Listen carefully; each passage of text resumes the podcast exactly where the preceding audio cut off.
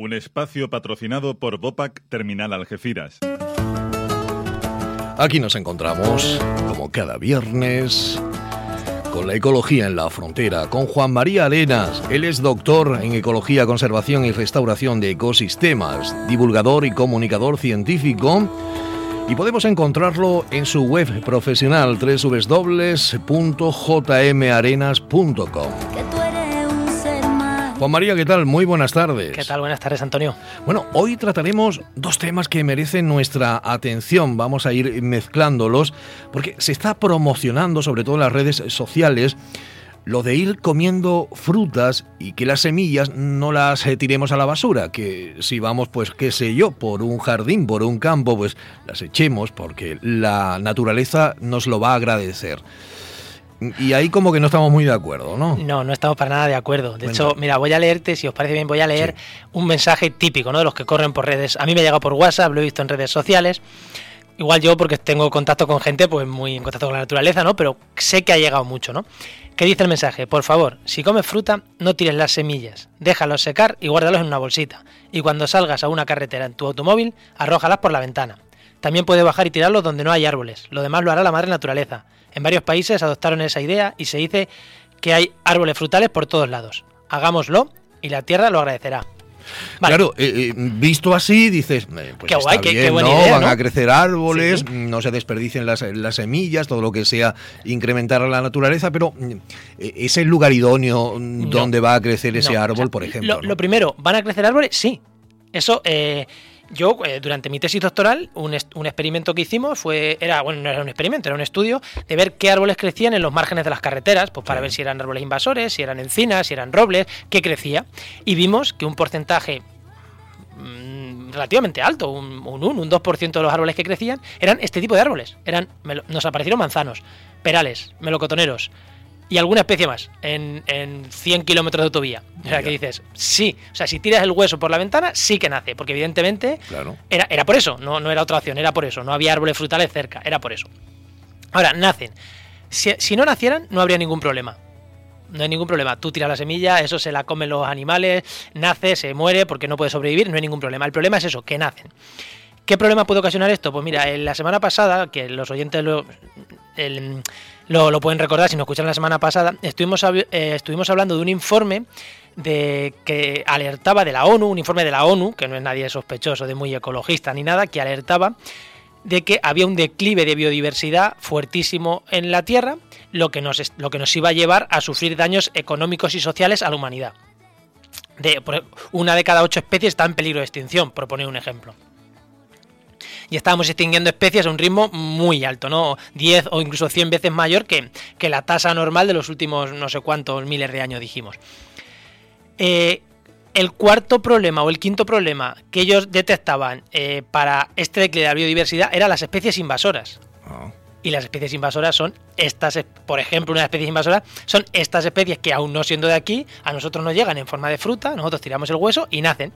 Ya. ¿Por qué genera problemas? Pues mira, te voy a poner unos ejemplos muy claros.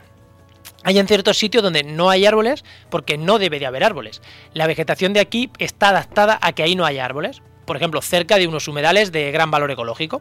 Si tú tiras semillas y esos, y esos árboles ah, llamo árboles, llamo eh, cualquier planta cultivada. Esas plantas cultivadas puede ser, raíces. puede ser que nazcan ahí, puede ser que estén chupando demasiada agua de nuestros, del, humedal, de nuestros humedales, con lo cual desecar el humedal. Entonces, por una cosa que supuestamente hemos hecho bien, que es tirar semillas de sandía o de mm, o de melocotón, de lo que melocotón o lo que sea, estamos destrozando un ecosistema.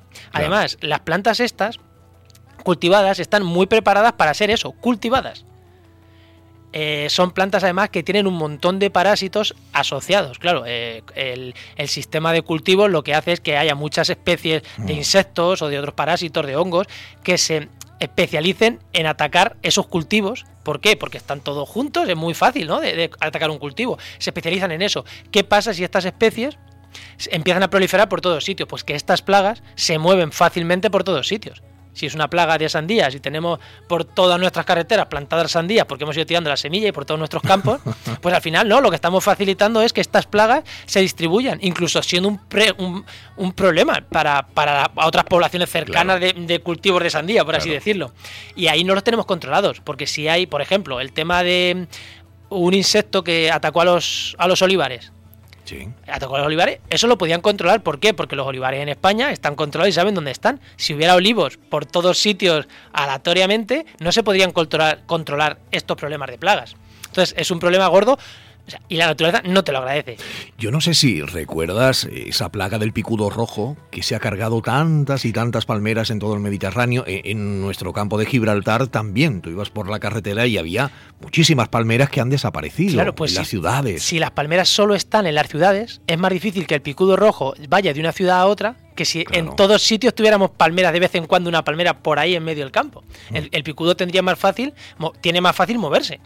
Entonces, eh, por eso es un problema de que tengamos las especies invasoras, porque no dejan de ser especies invasoras por mucho que sean cultivadas por todos sitios. Luego, tenemos fruta en todos sitios. Bueno, vamos a ver, tenemos frutales, pero para que un frutal de un producto de calidad tiene que tener sus tratamientos, tiene que tener su riego, tiene que tener su cosecha, tiene que tener sus polinizadores cerca, no por plantar un locotonero o un peral en el borde de una carretera se va a poder comer, porque igual está súper contaminado por metales pesados de los, de los automóviles. O sea que no, mm. no es tampoco bueno para nosotros.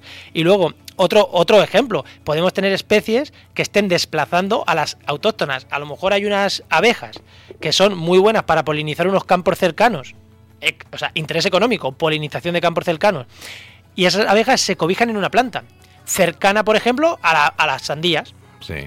Cuando nosotros tiramos ahí sandías, a lo mejor crecen sandías y ya no crece esa planta. Pero es que a lo mejor en la sandía no se cobija la abeja. Estoy poniendo un ejemplo mm. hipotético, ¿no? Que podría ser. Si no se cobija la abeja, los campos cercanos que necesitan esa abeja para polinizarlos y para tener cosecha, no las tendríamos.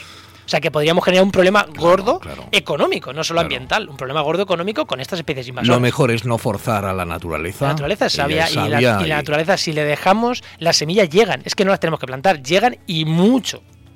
Oye, eh, háblame de esto de una pinta de cerveza, una pinta de ciencia.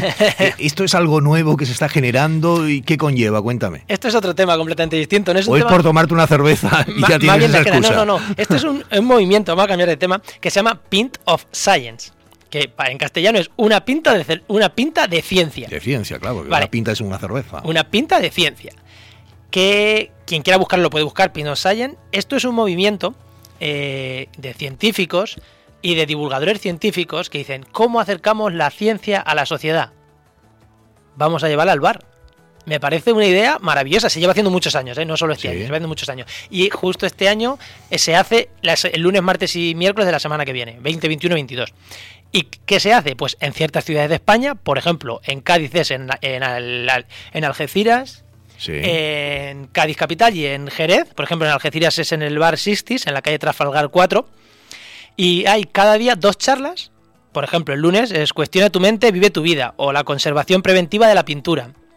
El martes, nuevos paradigmas del siglo XXI, las neurociencias o el Internet de las cosas. Eso es ciencia al final, pero te lo van a contar de una manera agradable, simpática, tomándote una, caña en el bar. Y el miércoles, que me gusta mucho, que es Algeciras inteligente, que habla de ciudades inteligentes, y otra de las mil y una razones para visitar la provincia de Cádiz. He contado las de Algeciras, ¿no? Sí, por ser las más, por ser las más cercanas. Pero, por ejemplo, en Cádiz, en el bar Pai Pai también se hacen charlas. Y en, y en Puerto Real, yo, eh, que diga, en Jerez, yo, por ejemplo, voy a ir, voy a ir el martes. ¿Y se intercambian eh, pues eh, asuntos de, ciencia? Se, eh, ahí lo que se hace es que un científico va, se, un científico invitado, que ya sea cuadrado, ya se sabe quién es, va, da una charla y después hay un coloquio donde todo el mundo habla de lo que ha de lo que se ha hablado ahí y de ciencia, sí.